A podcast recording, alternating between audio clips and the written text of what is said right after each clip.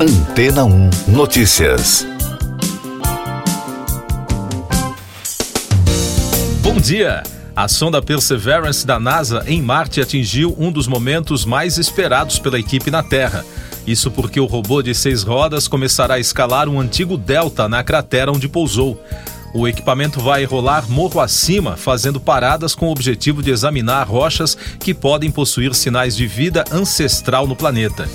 Na volta, a Perseverance coletará algumas dessas rochas, colocando as amostras na base do Delta para serem recuperadas por missões posteriores. A missão do robô é trazer esse material de volta à Terra na década de 2030 para uma análise mais detalhada. A vice-cientista do projeto, Kate Stack Morgan, disse à BBC que o material também poderá revelar detalhes sobre o clima de Marte e como isso evoluiu ao longo do tempo. A sonda fez um pouso espetacular no meio da cratera Jet Zero, de 45 quilômetros, em 18 de fevereiro do ano passado. E desde então está testando ferramentas e instrumentos, pilotando um drone e coletando uma impressão geral do local.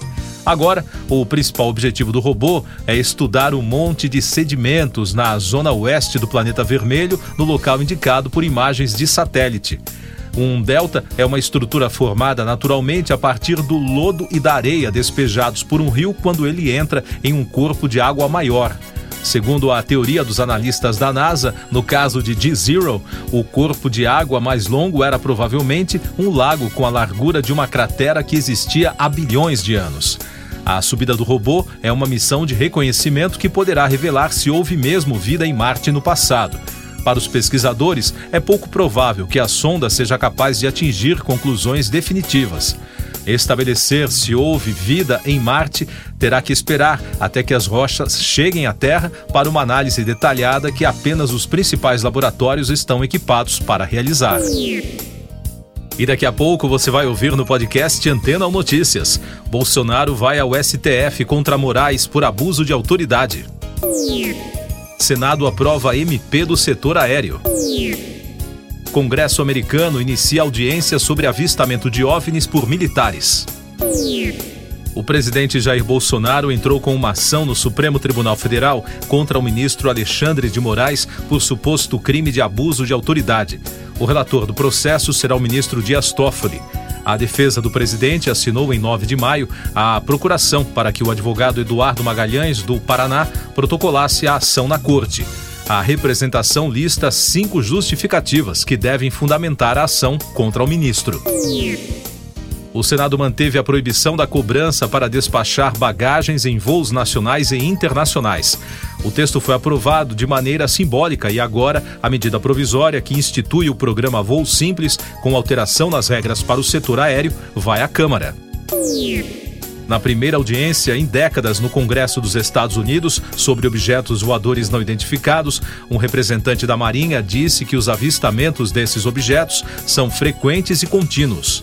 Além disso, a autoridade afirmou que alguns não podem ser explicados.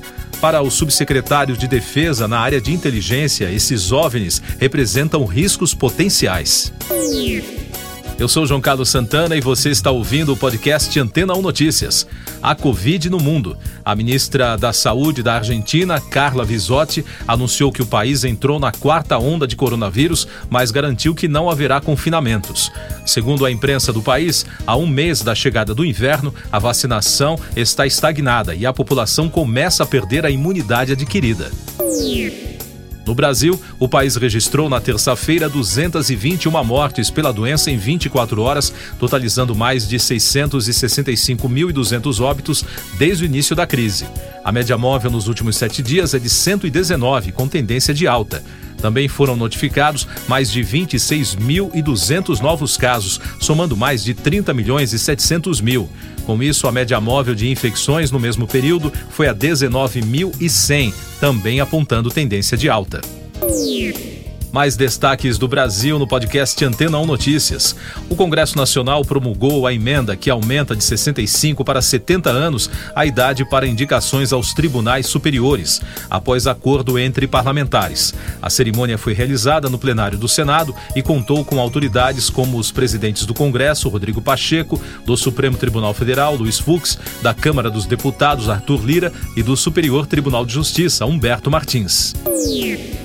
O Ministério Público investiga uma suposta invasão de grileiros para destruir duas aldeias da terra indígena Apitereua, no Pará. A denúncia foi feita por indígenas Paracanã.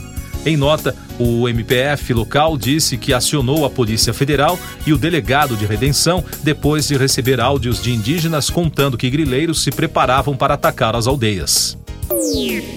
Dados do Departamento Estadual de Trânsito dos Estados registraram uma média aproximada de 28 multas pelo uso de celular ao volante a cada hora no Brasil. Foram mais de 246 mil infrações pelo uso do aparelho. O valor total das multas já ultrapassa neste ano 32 milhões de reais. Eleições 2022. O Tribunal Superior Eleitoral pretende trazer ao Brasil mais de 100 observadores internacionais para acompanhar as eleições, anunciou o presidente da Corte, ministro Edson Fachin. Ele também anunciou a criação de uma rede para garantir a vinda ao país de observadores da União Europeia. Economia. O dólar continua em queda no Brasil. Na terça-feira, a moeda registrou a quarta desvalorização e fechou em queda de 2,15% a R$ 4,943 na venda. Já o Ibovespa subiu 0,51%. Foi o quinto dia seguido de alta do principal índice da Bolsa de Valores brasileira, a B3 mais destaques internacionais. De acordo com fontes ouvidas pelo americano Wall Street Journal, dados de voo indicam que alguém no cockpit derrubou intencionalmente o jato da China Eastern em março. A informação é baseada em testemunhas que tiveram acesso à avaliação preliminar de autoridades dos Estados Unidos sobre o que provocou o acidente. Finlândia e Suécia apresentam hoje em conjunto suas candidaturas à Organização do Tratado do Atlântico Norte, a OTAN. Segundo o anúncio dos países, com a aprovação por mais de 95% do parlamento finlandês, está tudo pronto para a entrega simultânea dos pedidos. O prefeito da cidade paraguaia de Pedro Juan Cabalheiro, José Carlos Acevedo, teve o carro alvejado com tiros quando saía da prefeitura na terça-feira. Ele foi levado em estado grave para um hospital na região de fronteira com o Brasil. Autoridades de segurança investigam o caso. Na música, o cantor e guitarrista britânico Eric Clapton cancelou shows de sua atual turnê após testar positivo para a Covid-19. Segundo a equipe do músico, que criou polêmica ao publicar desinformação sobre as vacinas anti-Covid, ele está sofrendo da doença desde seu último show no Royal Albert Hall. Siga nossos podcasts em antena1.com.br. Este foi o resumo das notícias que foram ao ar hoje na Antena 1.